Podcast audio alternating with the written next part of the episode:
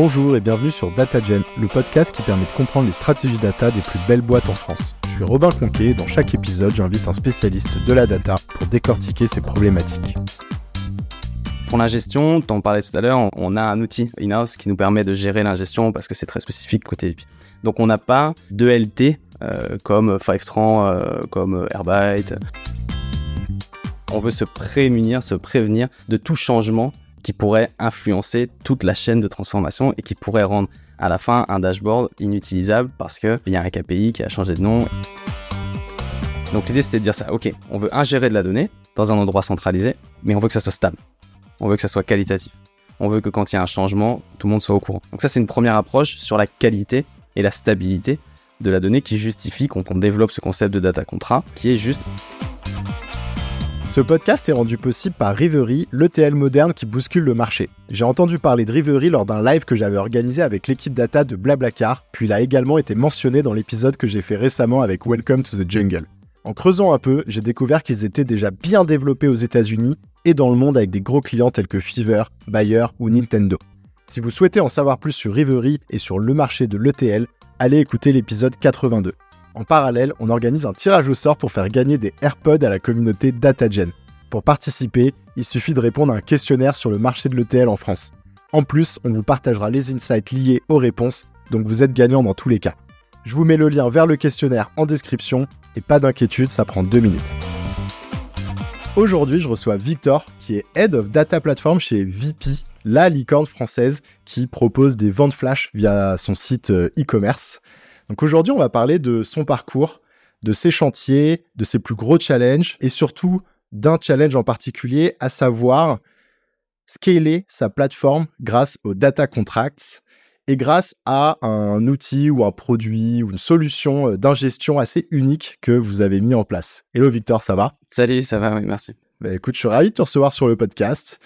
Euh, juste pour info, on avait déjà eu un invité de VP, donc qui était euh, Amine dans un épisode sur lequel on avait parlé de votre algo de recommandation. Et Amine avait présenté un peu plus en profondeur euh, VP, donc aujourd'hui on va pas euh, retourner dans le détail. Donc je vous invite à écouter l'épisode 16 si vous voulez en savoir plus sur cet épisode.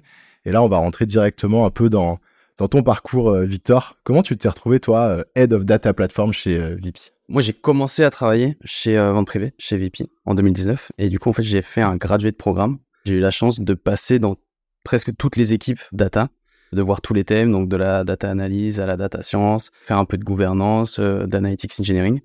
Et à l'issue, euh, j'ai eu l'opportunité de, reprendre en fait euh, le, le, management de l'équipe plateforme, qui a la, la responsabilité de deux scopes en fait. Le premier, c'est proposer un service et un produit pour l'ingestion de la donnée. Donc les équipes techniques internes de VP qui veulent exposer de la donnée pour des besoins business, on va leur proposer une solution technique pour ingérer cette donnée.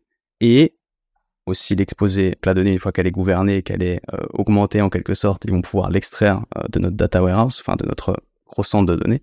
Et donc on fait aussi ces interfaces-là. Et le, deuxième scope, c'est l'aspect euh, core. En fait, on va aussi proposer des services en interne à la data pour qu'ils puissent, eux, héberger leurs applications, faire tourner leurs applications, déployer leurs applications facilement. Donc, on va faire plus euh, ce qu'on appelle euh, du, DevOps sur ces sujets-là. C'est des équipes où il y a un architecte, un SRE, moi-même, où on va avoir plus d'expertise du coup sur ok quels sont les outils qu'on utilise pour faire tourner nos applications. Donc là, on est un peu en dehors du scope vraiment data engineering mais plus sur euh, le software engineering et un cas un peu classique de bah, on a des applications à faire tourner en temps réel, à monitorer, euh, faire des alertes autour de tout ça. Deux premières petites questions par rapport à, ça. La première, c'est sur ton parcours. C'est intéressant ça parce que j'avais jamais entendu parler d'un graduate programme euh, spécialisé sur la data comme ça. J'ai l'impression que c'est pas du tout fréquent. Pourtant, c'est vachement cool parce que du coup, tu as vraiment découvert en deux ans tous les métiers de la data. Euh, t'avais vu ça ailleurs avant? On me pose souvent la question, euh, me demander si ça existe euh, encore, si ça existe ailleurs. En fait, en 2018, VP avait lancé une chaire avec des écoles partenaires. Moi, je viens de, j'ai fait Télécom Sud Paris, j'ai fait une autre école de commerce après. Donc, on faisait partie des écoles partenaires pour certains programmes qui proposaient essentiellement à ces étudiants-là. Et du coup, ils proposaient plusieurs graduates. Donc, l'idée, c'est de découvrir à la fois les différents métiers, soit de l'entreprise, soit d'un scope particulier, mais aussi les différentes entités du groupe souvent, c'est des groupes euh, qui sont à l'international. Et puis souvent, c'est assez réputé parce que, alors, ils sont pas tous forcément à destination de profils à potentiel leader, mais il y a un peu ce côté où on te prépare pour ensuite que tu prennes un rôle, c'est exactement un ça. peu plus de management, etc. Et c'est vrai que j'avais déjà entendu, parfois, t'en as qui sont spécialisés un peu justement quand même sur le développement commercial, ou justement où tu vas faire un peu de sales, un peu de marketing, etc. Mais c'est vrai que sur la data, j'avais jamais entendu. Ben, c'est ça, chez nous, ils avaient ouvert 5, 4 parcours. Je crois qu'il n'y en a eu que 3 au final. C'était euh, marketing sales, RH et data. Euh, en fait, il y en a eu 3 euh, effectifs. Depuis, ça n'a pas eu lieu à nouveau. Ok. Mais c'est parce qu'en fait, c'est c'est des programmes que tu lances quand tu as de la maturité. Et en fait, ils se sont rendus compte, OK, on a une équipe data où il y a 50, 60 personnes, où il y a des périmètres bien définis et on va pouvoir lui faire faire beaucoup de choses. On va pouvoir aussi euh, l'envoyer dans les bureaux euh, en Espagne ou en Belgique parce que VP, c'est un groupe euh, en Europe. Du coup, ça, ça avait du sens. Mais pourquoi du coup ils le font plus? Parce que vous n'avez pas perdu en maturité? Parce que c'est des choses, c'est des programmes qui doivent être portés, tu vois, par des mentors à chaque fois, qui impliquent beaucoup de choses en interne. Oui, c'est juste c'est compliqué. Ils se sont dit en vrai c'est quand même une grosse charge. euh. Ok, très clair. Juste pour conclure là-dessus, peut-être euh, message du coup, euh, je sais pas, au leader data ou peut-être à quelques euh, profils plus RH qui nous écoutent. En tout cas, c'est super attractif pour les profils, je pense. Donc euh, après, euh, c'est vrai que si ça représente une charge énorme, à voir comment ça peut se mettre en place. Mais moi, je pense que pour ceux qui essaient d'attirer plus de profils, avoir en place quelque chose comme ça où tu promets, tu vas faire un peu d'analytics, un peu de science, un peu de plateforme, ou peut-être même tu vas faire un passage un peu au business. Enfin, c'est hyper cool. Et j'avais un autre sujet par rapport à ces profils, donc plus SRE que tu évoquais avant. Mhm. Tu nous disais voilà, que tu as une équipe plateforme avec ces profils euh, un peu plus techniques que ce que j'entends habituellement, donc qui sont les SRE. Finalement, j'ai l'impression que c'est assez rare de trouver ces profils dans des équipes data. Comment tu l'expliques? Est-ce que c'est juste qu'habituellement, ils sont plutôt rattachés à l'équipe technique et l'équipe data plus traditionnelle, on va dire, avec les data engineers, les data science, etc., ont les mêmes services, mais ça vient de l'équipe tech plus large? Ou euh, est-ce que c'est une spécificité VP euh? Je pense pas que ça soit une spécificité VP. On a beaucoup de produits, beaucoup de, produits machine learning. Notre produit d'ingestion, c'est un produit, donc c'est un, un outil logiciel. Quoi. Donc on a beaucoup de choses à faire tourner et à monitorer et, il faut s'assurer que ça fonctionne correctement. Les SRE, ils vont intervenir là-dessus sur la qualité euh, de l'application quand elle est en run, d'accord? Sur le monitoring, l'alerting, la qualité de l'infrastructure, comment elle tourne, si on travaille sur Kubernetes. Bon, je ne vais pas aller dans des euh, détails, mais l'idée c'est quoi? C'est que tout se passe bien une fois que le produit il est fini, il est développé et qu'il puisse être utilisé correctement tout le temps. Et euh, il y a cette notion, je pense qu'Amine en avait parlé euh, l'année dernière quand il était intervenu, de service le- level agreement, objectif, indicateur. Oui. Euh, L'idée de dire que quand on a un produit logiciel qu'on propose, ben, il faut garantir des performances. tu Mhm. vois. Et il faut se fixer des objectifs et du coup avoir des indicateurs. Donc, en fait, c'est exactement ça, les indicateurs, les objectifs, les agreements. L'agreement, c'est à la fin, si tu as un utilisateur de ton produit, tu vas dire, moi, je m'engage à ce que le produit soit accessible, il soit disponible, il n'envoie pas trop d'erreurs, il envoie des réponses en temps de temps. Et ça, c'est vraiment cette composante SRE généralement dans les entreprises. Soit c'est centralisé, euh, ça peut être le cas, tu vois, chez, chez VP, la partie VP Tech, ils ont des équipes SRE transverses, mais ils ont aussi des SRE parce qu'il faut traduire, tu vois, enfin, il faut monitorer quand même correctement les applications dans les équipes aussi. Donc, il y a les deux niveaux. Il y a Ok. l'équipe transverse, donc comme tu dis tout à l'heure, la data peut être historiquement déléguée à des équipes transverses plus tech, mais il y a aussi dans les équipes maintenant de plus en plus euh, des... Des SRE spécialisés sur des verticales. Voilà, c'est ça. Et après, je pense que c'est aussi lié à une spécificité que vous avez chez vous, c'est-à-dire que toi, ton équipe data platform, euh, finalement, elle est plus constituée à de profils qui développent des produits data euh, à destination d'autres profils data, par exemple, qui vont euh, faire des pipelines ou qui vont faire de la transfo de données, etc. Et vous, finalement, vous faites pas trop de pipeline de ce que j'ai compris. Et ça, c'est en partie lié au produit dont on va parler aujourd'hui, à savoir un peu la solution d'ingestion que vous avez mise en place. Donc là, je fais un gros teasing. Mais juste avant de rentrer là-dedans, j'étais curieux, comme on parle quand même aujourd'hui de data platform, que tu nous fasses un peu la high-level design de votre plateforme et des outils que vous utilisez, ouais, de votre stack, avant qu'on zoome un peu euh, dans ce produit. Ok. Et puis que euh, aussi tu puisses euh, contredire ce que je viens de dire, vu que j'ai vu que tu n'étais pas forcément d'accord avec mon affirmation. Mais tu, tu le diras après. On utilise principalement euh, des services euh, cloud sur GCP, sur euh, Google Cloud Platform. Donc, on va partir euh, de manière un peu euh, linéaire, quoi, de l'ingestion à comment est-ce qu'on expose cette donnée-là. Pour l'ingestion, t'en parlais tout à l'heure, on a un outil in-house qui nous permet de gérer l'ingestion parce que c'est très spécifique côté VIP. Donc, on n'a pas de LT euh, comme Fivetran, euh, comme euh, Airbyte. On a un ETL du coup legacy qui est Informatica, qui nous permet encore de nous brancher à des systèmes legacy et qu'on utilise toujours. On fait un petit peu de Airflow avec des connecteurs spécifiques qui vont sur des API éventuellement.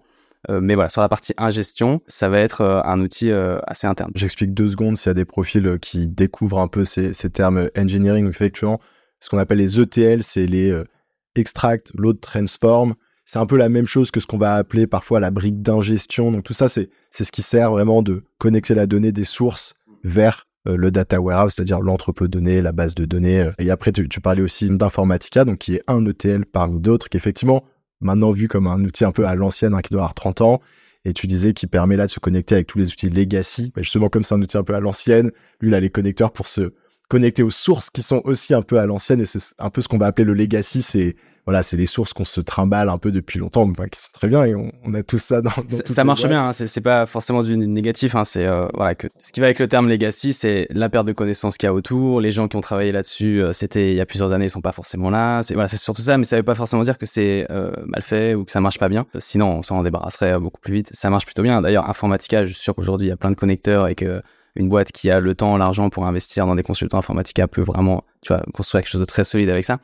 Ce qui est intéressant, juste pour rebondir là-dessus, c'est qu'Informatica, c'est un euh, ETL. Il y a l'aspect transformation au milieu de l'extraction et, du chargement, tu vois, dans la base. C'est un paradigme qui a un peu changé quand même. Aujourd'hui, euh, dans, tes podcasts, on, entend bien, ça parle beaucoup de 530, de Airbyte ou d'autres solutions alternatives. C'est des outils où, en fait, on va faire du DBT à la sortie de l'outil. On va orchestrer la transformation une fois qu'on est dans la destination, dans le data warehouse, dans l'endroit où on veut stocker toutes nos données. On a déjà parlé effectivement sur le podcast du changement de paradigme en fait et le passage de l'ETL, donc extract, transform, load, où la transformation se passait historiquement avant que la donnée rentre dans la base de données. Donc on stockait uniquement la donnée déjà préparée et on est passé après à ce qu'on appelle le LT, donc extract, load, transform, où maintenant on load la donnée complètement brute. Ensuite, on vient la transformer à l'intérieur, notamment grâce à un outil que tu évoques, qui est DBT. Et en deux mots, ce qui a permis ce changement de paradigme, bah, c'est un qu'effectivement le coût du stockage a baissé. Donc en plus, on dit en fait maintenant on peut tout balancer dans le warehouse, ça ne coûte pas forcément beaucoup plus d'argent. Et donc c'est ce qui fait qu'aujourd'hui on se retrouve avec des quantités euh, monumentales de données qui servent à rien dans les data warehouse. Euh, mais ça c'est un autre sujet. Et euh, l'autre sujet, c'est aussi qu'il y avait quand même un petit point de douleur qui était lié au fait qu'on opère tout le temps les transformations à l'entrée. C'est que bah, du coup, il fallait avoir prévu toutes ces transformations parfois sans avoir une vue claire de euh, la data parce que bah, la data elle était dans des sources, fallait choper les extracts, donc c'était déjà pas facile de prévoir ces transformations en amont. Et du coup, si on s'était trompé, une fois que la donnée était préparée dans le warehouse, et ben là, il fallait un peu recommencer toute la chaîne, euh, aller changer les transformations, et comme tu dis, c'est souvent aussi des outils où c'est des consultants qui s'en occupent, donc en plus, tu as des intermédiaires, donc voilà, c'était un peu compliqué. Et c'est vrai que le nouveau paradigme a permis finalement de, simplifier un peu euh, ce process. Quoi. Il y a un point euh, que tu viens de dire, que j'aimerais bien qu'on rebondisse dessus après, ça va être en lien avec la, notre plateforme d'ingestion, c'est le on charge de la donnée raw euh, brute. Ouais. Ça justement, c'est un point sur lequel on fait attention, enfin, on, on essaie d'éviter. Ok de pas juste se dire ah ok on se connecte on charge et après on voit tu et après on voit simplement on, notre data warehouse on en parlait plus tout à l'heure BigQuery euh, on fait du GCP parce que euh, BigQuery on, a construit autour de BigQuery.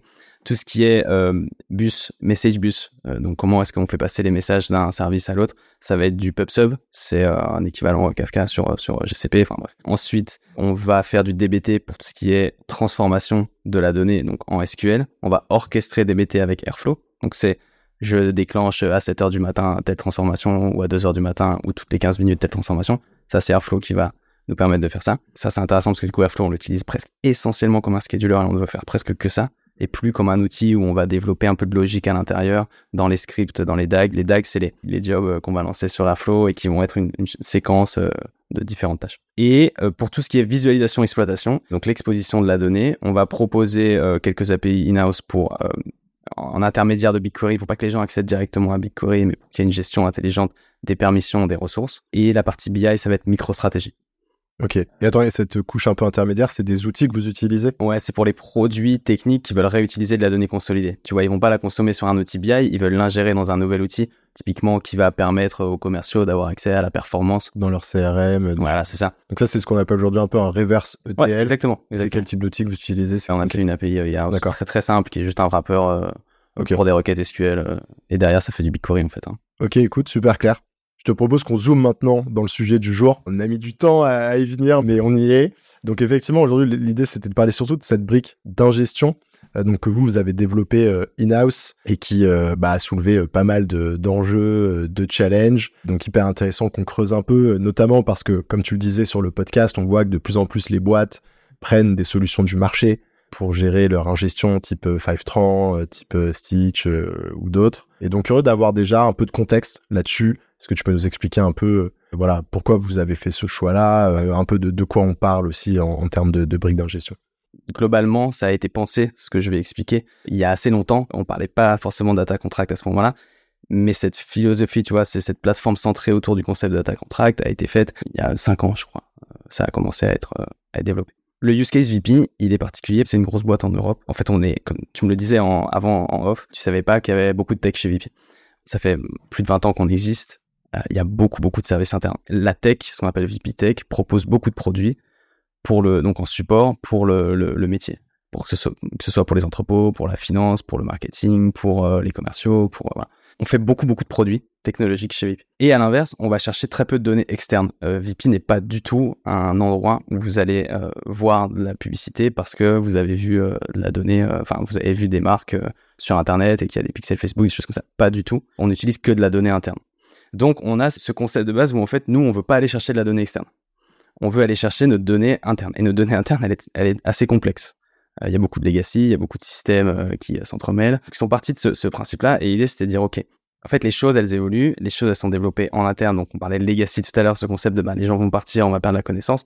Ça va changer, les modèles de données vont changer les modèles de données changent régulièrement. Tu vois, les, quand je dis les modèles, c'est euh, le schéma, en gros, le type euh, d'un champ, le nom euh, d'un champ. Et c'est là qu'on se dit, ah d'accord, et Christophe Lefray l'expliquait du coup dans le podcast de la semaine dernière, où c'est très bien qu'il ait pu introduire ce concept data contract, parce que je vais pas avoir besoin de beaucoup réinsister dessus. Mais l'idée, c'est de dire, on veut se prémunir, se prévenir de tout changement qui pourrait influencer toute la chaîne de transformation et qui pourrait rendre à la fin un dashboard inutilisable parce qu'il y a un KPI qui a changé de nom et là il faut remonter toute la chaîne toutes les transformations, savoir pourquoi ça marche plus, voir toutes les dépendances. Et euh, pour ceux qui utilisent DBT, vous pouvez voir le lineage, c'est en gros l'arbre de dépendance entre les différentes étapes de transformation. Dans une boîte comme BP ou comme n'importe quelle boîte de notre échelle, c'est énorme. C'est un truc, euh, il y a des dépendances partout. Quoi. On va dans tous les systèmes, on, recoupe tout. C'est donc c'est très compliqué. Donc l'idée c'était de dire ça. Ok, on veut ingérer de la donnée dans un endroit centralisé, mais on veut que ça soit stable. On veut que ça soit qualitatif on veut que quand il y a un changement, tout le monde soit au courant. Qu'on puisse euh, rejouer la donnée avec les versions précédentes, celles où il n'y avait pas eu encore les changements. Donc on historise toutes les différentes versions.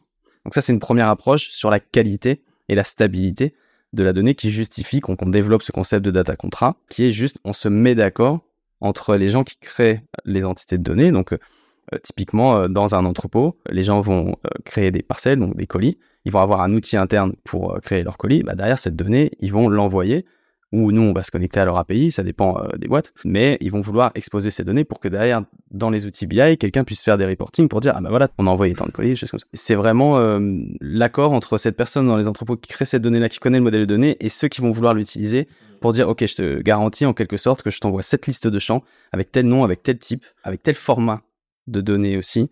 Je pourrais être un peu euh, exhaustif sur exactement tout ce qu'il y a dans nos, dans nos data contrats, mais en gros, c'est les formats, les fréquences d'ingestion, la technologie, parce qu'on propose un catalogue en quelque sorte, plusieurs manières d'ingérer la donnée pour être un peu flexible, et euh, bah, surtout les champs, les types euh, et les noms, quoi.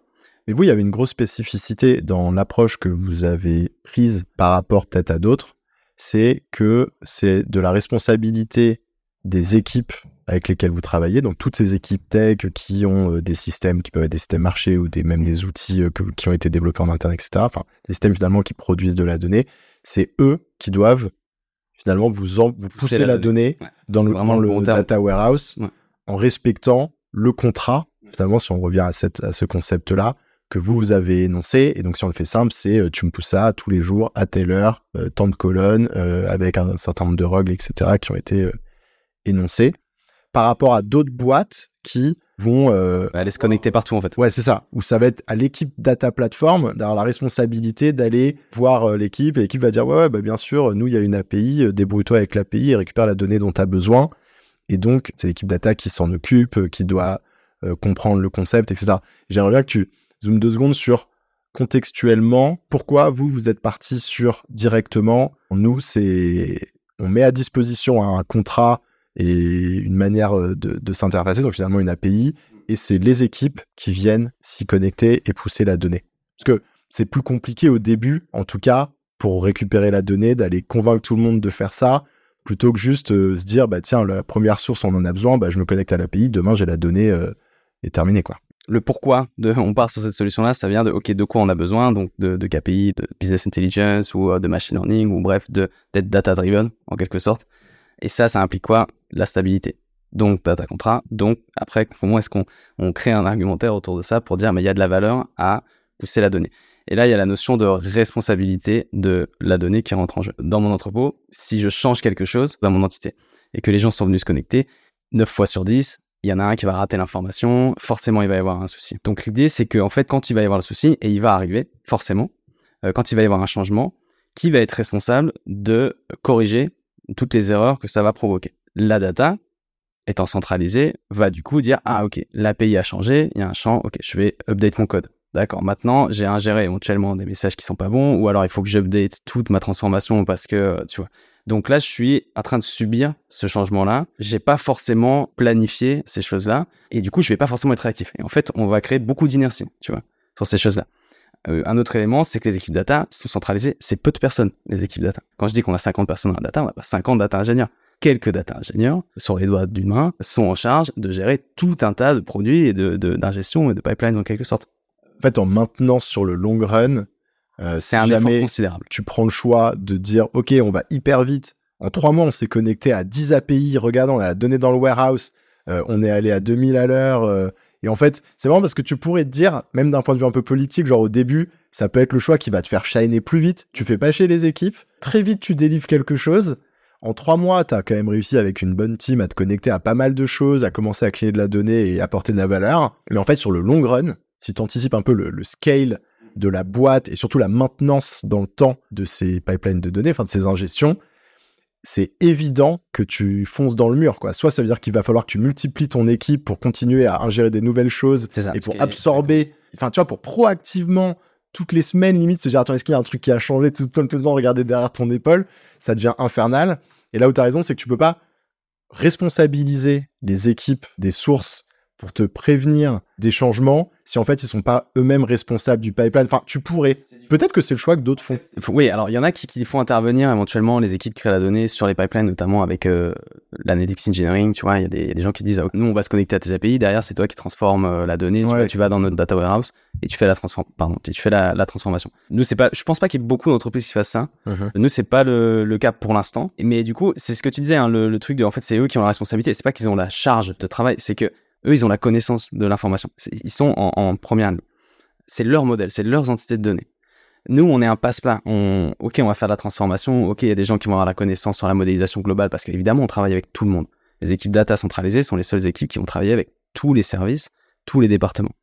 Donc oui, on va acquérir une certaine connaissance de la modélisation et savoir que quand il y a un changement, bon, bah voilà le workaround, voilà mais c'est pas nous qui créons cette entité. Quand un nouveau produit il est designé, on n'est pas là avec euh, les équipes à dire ah voilà donc il faut euh, telle euh, entité donc tu vas avoir un produit, tu vas avoir une campagne, tu vas avoir un prix pour le produit, tu vas avoir un nom. Tu vois non, la modélisation, bah, on n'est pas là pour le construire avec eux, c'est drivé par le besoin qu'ils ont. Et donc en fait, tu vas avoir du mal à savoir si à un moment donné il y a un changement au sein de cette équipe qui fait que tiens ils rajoutent un champ ou ils en suppriment un parce qu'il il est plus du tout logique d'un point de vue business, mais eux, si en fait ils n'ont pas la responsabilité de pousser la donnée, ils vont pas non plus se rendre compte qu'en fait ça va défoncer toute la enfin toute la transformation et jusqu'au tableau de bord ou voire même des algorithmes etc etc il y a un élément en fait hyper important qu'on n'a pas mentionné encore c'est que avoir cette architecture autour des data contraints c'est pas seulement juste pour la partie qualité c'est aussi pour toute la partie quelles sont les ressources dont on a besoin pour ingérer la donnée.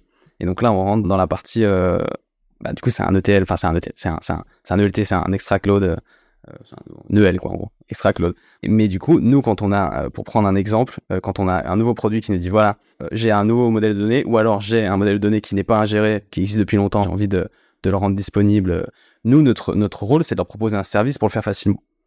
Euh, donc, pour qu'ils puissent exposer ce modèle de données. Mais que de notre côté, ça ne génère pas une charge de travail. Parce qu'en fait, notre côté, en termes d'architecture, enfin d'outils, tu vois, de ressources, on a besoin de plus de ressources hardware, on n'a pas besoin de plus de logique pour euh, créer euh, le bus de données, la partie API, tu vois, qui va être l'endroit où ils vont pousser la donnée, donc les, données brutes, tu vois, que tu mets dans, ta, dans ton data warehouse, ça, on veut que ça soit créé dynamiquement. Et en fait, créer une plateforme autour de data contract, ça nous permet ça. Ça nous permet de dire, OK, tu te mets d'accord sur les champs avec le business, euh, de quoi, qu'est-ce que tu as chez toi, qu'est-ce que le de quoi le business a besoin. Si chez toi, tu as besoin de refaire un peu de modélisation, ben, c'est quand même bien que tu puisses le faire parce que de toute façon, euh, tu vois, ça va être utile euh, de ton côté et euh, derrière, quand, enfin, tu vois, il y a moins de transformation d'efforts, donc ça va aller beaucoup plus vite pour l'exposition de la donnée. Et quand tu es prêt, ok, on a un data contrat, on clique et en fait, on déclenche toutes les ressources et ça va être dynamique, tu vois. Nous, on va pas coder quelque chose. Ok. Donc c'est ça en fait qu'on a créé, c'est cette partie. Donc c'est presque un retour à finalement à l'ETL mais pas au sein de votre équipe, juste au sein où vous avez redécentralisé finalement une bonne partie de la transformation en entrée euh, lorsque c'est possible pour éviter, encore une fois, de recréer un goulot sur une équipe qui a beaucoup moins de ressources. C'est ça. Pour faire euh, toutes les transformations un peu basiques à minima, en tout cas pour que la donnée soit clean. Mm. Je suppose qu'après les transformations qui permettent vraiment d'avoir des KPI calculés ou d'arriver dans les tableaux de bord, ça, se- ça se passe plus, plus tard en fait. Là, c'est une autre équipe qui reprend la main. Ouais. Mais c'est vraiment cette idée de scalabilité, tu vois, de dire, ok, mais en fait, une fois que tu as, sorti ce genre de produit, ou alors une fois qu'une équipe ou qu'un domaine a compris comment utiliser ce service-là, bah, derrière, eux, ils peuvent envoyer tout ce qu'ils veulent, tu vois, et ils n'ont pas besoin de, de nous pour aller coder pendant trois jours, tu vois, une features ou non, ça va dérouler. Et c'est ça l'objectif, tu vois, ça fait partie des valeurs. Peut-être qu'on va parler de comment on fait pour convaincre les gens du coup euh, d'utiliser cette approche-là, mais ça fait partie des arguments de dire, mais en fait, voilà, il y a un effort, il y a une barrière à l'entrée. Évidemment, il y a, on vous demande de faire quelque chose. Vous aviez des API existantes, euh, vous nous dites, bah, le modèle de données, il est là, vous pouvez aller les chercher. Et nous, on vous dit, non, on ne veut pas aller les chercher, on veut que vous les poussiez sur un endpoint qui est dédié euh, à, tu vois, En respectant un contrat, quoi. Donc, tu acceptes d'aller un peu plus lentement au départ, mais de toute façon, c'est le principe du data contract. Hein, c'est t'acceptes d'aller un peu plus lentement au départ pour un bien de scalabilité euh, long terme. Mais effectivement, maintenant, je pense qu'on a une meilleure vision de bah, la- ce que vous avez mis en place, même si on rentre pas forcément euh, dans le détail de la partie data contract. Mais ça, je me dis, ça pourra presque faire un, focus euh, d'un épisode ultérieur, parce que là, j'aimerais qu'on garde une vision un peu Ouais. globale sur le sujet. Je suis curieux, ouais, que tu nous expliques un peu comment ça s'est passé, comment vous y êtes pris pour euh, convaincre les gens Quelles ont été un peu les étapes de la mise en place euh, de ce produit, un peu depuis euh, sa conception euh, jusqu'à son adoption par euh, l'intégralité de l'entreprise quand ça a été pensé, euh, cette plateforme-là, euh, on était dans une période où VP a fait beaucoup de synergie euh, sur les différentes boîtes du groupe en Europe. Donc on a dû migrer les modèles de données, les différents systèmes, les différents outils. qui le, le groupe VP aujourd'hui c'est ventouvé.com du coup qui a, qui a beaucoup grossi en Europe par des acquisitions. Et du coup il y avait plein de systèmes différents. Donc en fait il y avait une opportunité de se dire ah ok avoir une plateforme de gestion globale où euh, le modèle de toute façon est en train d'être euh, changé au sein de la boîte. Tu vois, le, le modèle global de toutes les entités de données est en train d'évoluer. C'est le bon moment. Il y avait une question de timing, de dire, OK, en fait, la transformation peut passer par là, le changement peut passer par là, parce que là, il y a, y a beaucoup de choses qui changent. Et du coup, c'est le moment où on va avoir ces discussions, où on va pouvoir aller voir les nouveaux produits ou les produits synergiques pour dire, voilà, on discute des roadmaps, on discute de ce qu'il faut faire pour euh, les synergies, tu vois, pour les convergences. Bah, dans la liste des choses à faire pour les convergences, on est une boîte où on veut être data-driven. On se dit que, tu vois, c'est une bonne idée que les euh, différents produits soient responsables de leurs données. Qu'est-ce que tu en penses? On a cette solution-là, on a cette approche-là, on va vous proposer ce service.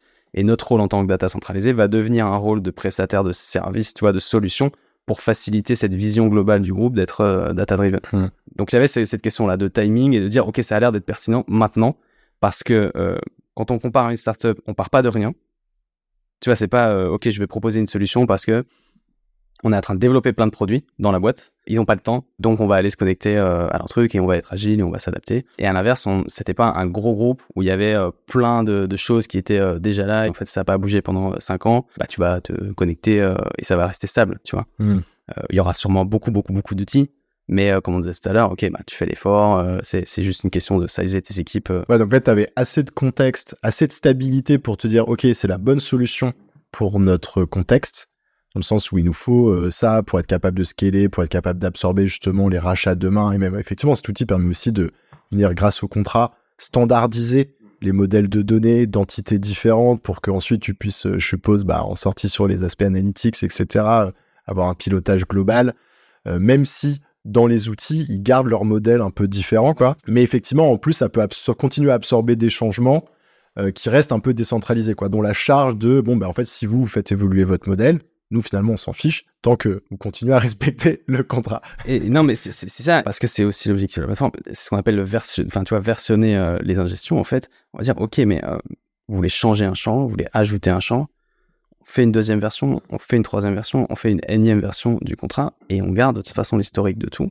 Le jour où il y a un problème, la donnée est supprimée, nous, on a des systèmes, on va pouvoir rejouer les données avec les différentes versions précédentes et avoir toujours l'historique, tu vois, tel qu'il a été. Et juste du coup, si on prend un peu de hauteur, juste pour que je comprenne, grosso modo, comment ça s'est passé? En combien de temps vous avez convaincu la boîte euh, de partir sur cette vision-là? Puis après, en tête, il y a eu une, première grosse itération qui a été faite avec les systèmes principaux. Tu vois, est-ce qu'il y a des phases un peu qui se déclinent? Je vais, parler un peu pour mes prédécesseurs, mais euh, en un an, euh, ils ont été capables de faire des POC sur des produits notamment, par exemple tous les produits liés au voyage. C'était les premiers à faire la convergence. Euh, et du coup, on avait fait des tests avec ces produits-là. Et après, comme ça, on a scalé euh, petit à petit. Mais du coup, il a fallu voilà une phase de développement pour penser cette approche data contrat qui, encore une fois, c'était il y a un petit moment, n'était euh, pas forcément évidente. Après, il y a eu une longue phase de petit à petit, certains produits sont mis à switcher à utiliser ça. Et en parallèle, je parlais d'informatique tout à l'heure, on continue à faire la gestion avec des legacy, avec des systèmes legacy. Ok. Donc en fait, ça vit en parallèle. Ouais, ouais. Mais tu as une solution target en quelque sorte. Et tu vois, quand tu as les nouveaux use cases, tu essaies de pousser vers cette solution-là. Mais c'est pas binaire, tu restes flexible évidemment. Il y a des produits qui n'ont pas la bande passante, qui n'ont pas les ressources, qui n'ont pas. Tu vas pas leur dire on n'ingère pas la donnée. Non, on continue à éventuellement utiliser les systèmes qu'il y avait en place et euh, s'arranger pour que, ça fonctionne. En, ayant euh, cette idée encore de, qualité derrière, de contrat, tu vois, on essaie un peu de la, mettre partout. C'est quoi le plus gros challenge plutôt que toi, tu as rencontré justement un peu depuis que tu as repris bah, ce, périmètre. Tu vois, ce serait un peu cette troisième phase de tu as un produit qui a été développé et qui a eu une phase de run où il y a eu de l'adoption. Et moi, j'arrive à un moment où, ok, est-ce qu'il y a des freins à cette adoption? Est-ce qu'on va réussir le switch complet? Mais on parle de, je sais pas, combien de produits qui avaient adopté proportionnellement par rapport au nombre de produits? J'irais 30% parce qu'il y a une grosse part euh, du legacy ou du, de la donnée qui était euh, ce, que, ce que la BI faisait avant, donc des données front, les visites, les commandes. Il y a eu aussi le fait que les systèmes français en fait ont été mis en place pour euh, la plupart dans les, dans les différents pays. Donc, ce que l'on appelait legacy, finalement, est encore d'actualité, tu vois, est encore pertinent. Donc, il y a encore une grosse part qui tournait, enfin, à ce moment-là, sur les ingestions avec Informatica. Ok, donc du coup, je t'ai coupé. Toi, tu allais dire, donc tu es à 30%. Qu'est-ce que tu mets en place pour... Euh, Est-ce que tu as l'impression que tu vas à 25% euh, dans 6 mois ou que tu vas à 60% dans 6 mois? C'était une équipe où, qui était un peu en souffrance en termes de staffing. Voilà, des gens qui partent, euh, euh, des, des, périodes un peu euh, floues euh, sur bah, où va l'équipe, quelle est la vision. Mais le produit, tu vois, était là et fonctionnait toujours. Mais du coup, il n'y a pas eu beaucoup, beaucoup de développement sur le produit. Il y a eu beaucoup de, de support, quoi. Tu vois, des, des, gens qui étaient des experts, mais qui étaient là en, pompier, quoi, sur éteindre des trucs, faire beaucoup de support. Tu vois, deux personnes pour gérer des, des plateformes qui sont énormes. Donc moi, je suis arrivé, on a restaffé l'équipe au même moment. Et il y a eu cette question tout de suite de dire, OK, donc pour aller aux 60% et pas aux 25%, en fait, ok, comment est-ce qu'on fait pour le faire adopter? Quels sont les bloqueurs? Classiques En fait, euh, euh, on, en a parlé en, préparant un peu, mais c'est des choses. Euh, est-ce que ça a de la valeur pour les gens qui poussent la donnée? Est-ce que quand quelque chose va mal se passer, c'est-à-dire que lui, il fait un changement de son côté, il change sa structure de données sans forcément s'en rendre compte, tu vois? Est-ce qu'il va être alerté? Est-ce que c'est pas le business qui va nous dire en fait il manque 50% des données et nous qui regardons dans les logs pour dire ah oui effectivement ça passe pas, tu vois. Donc, est-ce que c'est monitoré? Est-ce qu'on garde le contrôle sur comment ça marche? Est-ce que ça marche bien? Tu vois, il faut arriver à se lister un peu des questions et de savoir si on peut y répondre. Comment marche mon produit? Est-ce qu'il marche bien? Est-ce que je peux faire mieux? Quand il y a un problème, euh, est-ce que je suis informé? Quand il y a un problème, est-ce que je réagis vite? Est-ce que j'ai la compétence pour réagir? Combien j'ai de problèmes. Tu vois, c'est vraiment des choses basiques, mais c'est en fait mettre de la data dans ton produit, mettre du monitoring, mettre de l'alerting. Après, s'engager un petit peu aussi, faire du support. Tu as un produit avec des fonctionnalités. Tu demandes un effort aux gens euh, s'ils veulent l'utiliser. Est-ce que tu les accompagnes pour faire cet effort-là? Bon, bref, ça, c'est des trucs un peu euh, euh, bateau, tu vois, mais en fait, c'est les trucs auxquels on, pense le moins, tu vois. Enfin, c'est dans, dans, les. Enfin, pas on pense le moins, mais bah, pas tu t'arrêtes un petit peu au dernier mile, tu dis c'est bon, on a le produit, il marche, et tu penses, en fait, les petits détails autour, qui sont pas du dev forcément, packagé, mmh. quoi. Et en fait, c'est des trucs, tu vois, euh, voilà, faut, faut, donc, sur lesquels on, on, a travaillé. On s'est posé sur, ok, est-ce que euh, on arrive à être qualitatif sur le support, la résolution des incidents, euh, et en gros tout le service en quelque sorte après-vente. Ça a été un de nos gros sujets de l'année 2023. Du coup, maintenant, on s'est dit, ok, donc monitoring, il faut être à fond là-dessus. Euh, mettre en place les métriques, loguer ce qu'il faut, s'en servir, euh, faire le lien avec euh, les alertes et les gens qui doivent recevoir les alertes derrière, et derrière surveiller ce système-là. Et une fois qu'on a tout ça, après on se met des objectifs et on se dit, ok, donc maintenant on sait comment ça performe. Du coup, on veut faire ça, ou on veut faire, tu vois, mieux là-dessus, ou ça c'est ok, et on va pas faire d'efforts. Donc, je te propose qu'on passe sur les dernières questions. Est-ce que tu as une recommandation de contenu à partager à nos auditeurs? On parlait de, sauf les tout à l'heure, mais évidemment, ça newsletter est très bien. Il y a d'autres newsletters en, dans le monde anglo-saxon. Il y a, y a un, site, une newsletter, un podcast qui est très bien, Modern Data Stack, euh, que, je, que je regarde pas mal. Mais en fait, là où je trouve le plus de valeur euh, en termes de contenu, euh, souvent c'est les meet-up, les rencontres, enfin tu vois, euh, rencontrer vraiment euh, les entreprises qui font des choses similaires, savoir comment ils le font. Et les meet-up c'est un endroit parfait pour ça. Discuter avec les gens qui sont là aussi, parce qu'il y a, tu, tu, tu vois, il y a des questions, il y a des, c'est de l'échange réel. Et puis quand tu fais de la veille, avoir un moment dédié où tu sais qu'en fait pendant une heure tu vas écouter des gens qui te racontent ce qu'ils font chez eux et avoir l'opportunité de, leur poser ces questions, déjà c'est que tu vois, tu vas le faire mais c'est presque un petit coaching gratuit, ça peut te faire gagner beaucoup de temps. Mais d'ailleurs, tu vois, c'est marrant parce que je m'en parlais il y a pas longtemps à quelqu'un qui me disait ouais, ce serait cool que tu creuses plus euh, parfois des sujets sur DataGen. Je suis bah oui, moi aussi j'aimerais creuser, j'aimerais creuser tous les sujets, mais bon après, il euh, faut faire des choix. Et il me dit parce que bon, tu me diras après, euh, la dernière fois, j'ai contacté la personne et, en fait, je vais aller lui poser les questions que je voulais. Je dis bah c'est parfait parce que c'est aussi ça que j'ai en tête, c'est un peu un espèce de meet-up, tu vois, mais à à grande échelle et décentralisé où après bon les gens prennent l'initiative de prendre contact et, souvent on me fait ces retours de ah bah tiens j'ai contacté la personne je me suis rendu compte qu'elle était accessible. Tu vois c'est possible que là si des gens ont des enjeux un peu justement orientés data contract vu que c'est un peu un sujet en vogue en ce moment et que vous j'ai l'impression que vous avez quand même bien euh, travaillé le sujet depuis un moment euh, possible que tu reçoives, euh, tu vois, des, messages pour creuser ces points-là, parce qu'on n'a pas pu euh, prendre le temps de rentrer dans le détail. Si ça peut être le, pas le summary, mais l'outcome de ce, de ce podcast, c'est que vraiment, le data contract, c'est un sujet en ce moment très tendance. Il y a plein de boîtes, je suis sûr que VP n'est pas la seule, mais qui ont mis en place ces concepts-là, parce qu'évidemment, ils font du sens, enfin, ils ont beaucoup de sens, il y a quelques temps déjà, voire plusieurs années, et qui ont déjà, tu vois, expérimenté, ben, les, avantages et les inconvénients et euh, comme on disait tout à l'heure les frictions que ça peut euh, évidemment provoquer dans, dans la boîte. Qu'est-ce que tu aimes dans la data? Les profils, euh, la data c'est franchement un, domaine où tu as des gens intelligents, ouverts.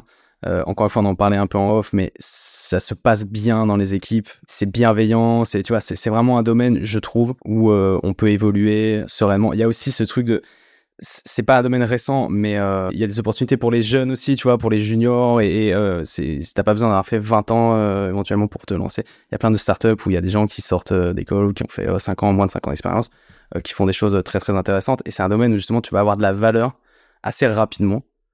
Et à l'inverse, tu vas pouvoir aller sur des trucs très spécifiques et aussi avoir des profils d'experts qui vont trouver leur, leur bonheur dans ce domaine-là parce qu'il il y a plein de choses encore à explorer. On parle souvent des data contrats, tu vois, mais bah, il y a plein de choses très très intéressantes.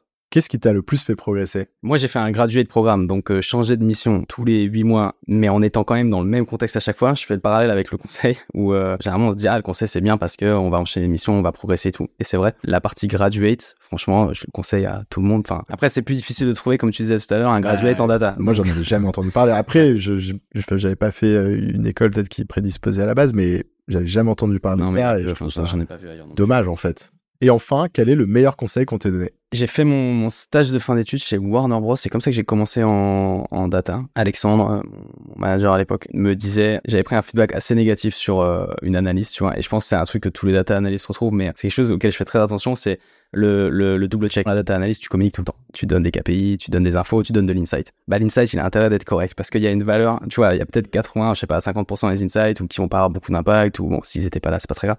Mais il y en a qui vont, tu vois, driver euh, des décisions. Des, euh, Et depuis, c'est quelque chose que, que, que j'applique tout le temps, de double-checker, de faire très attention. Quand il y a un aspect communication, ou même quand quelqu'un vient demander une opinion et qu'on dit, ah oui, mais à mon avis, c'est tel ordre de grandeur, tel ordre de grandeur. Non, en fait, je check, tu vois, ouais. tout le temps. faut s'appliquer la, la, rigueur de, de la data à nous-mêmes. Quand on met à disposition euh, des, enfin, des, des dashboards, des analyses, choses comme ça, bah, on veut que les gens fassent ça sérieusement quand ils l'utilisent. C'est la même chose pour nous, tu vois. Écoute, Victor, on arrive sur la fin de cette interview. Euh, merci beaucoup en tout cas d'être venu euh, partager euh, tous ces tips sur le podcast. Un épisode un peu technique. J'espère qu'on n'a pas perdu tout le monde et qu'on a suffisamment pas vulgarisé parce que c'est quand même pas de la vulgarisation non plus, mais qu'on a suffisamment expliqué les, sujets pour que tout le monde s'y retrouve. Puis je te dis à bientôt. Merci beaucoup. Merci d'avoir écouté cet épisode. Si vous souhaitez soutenir le podcast, vous pouvez m'ajouter sur LinkedIn, puis liker et commenter les posts que je fais chaque semaine pour présenter les épisodes. C'est ce qui m'aide le plus à faire connaître DataGen. Merci et à bientôt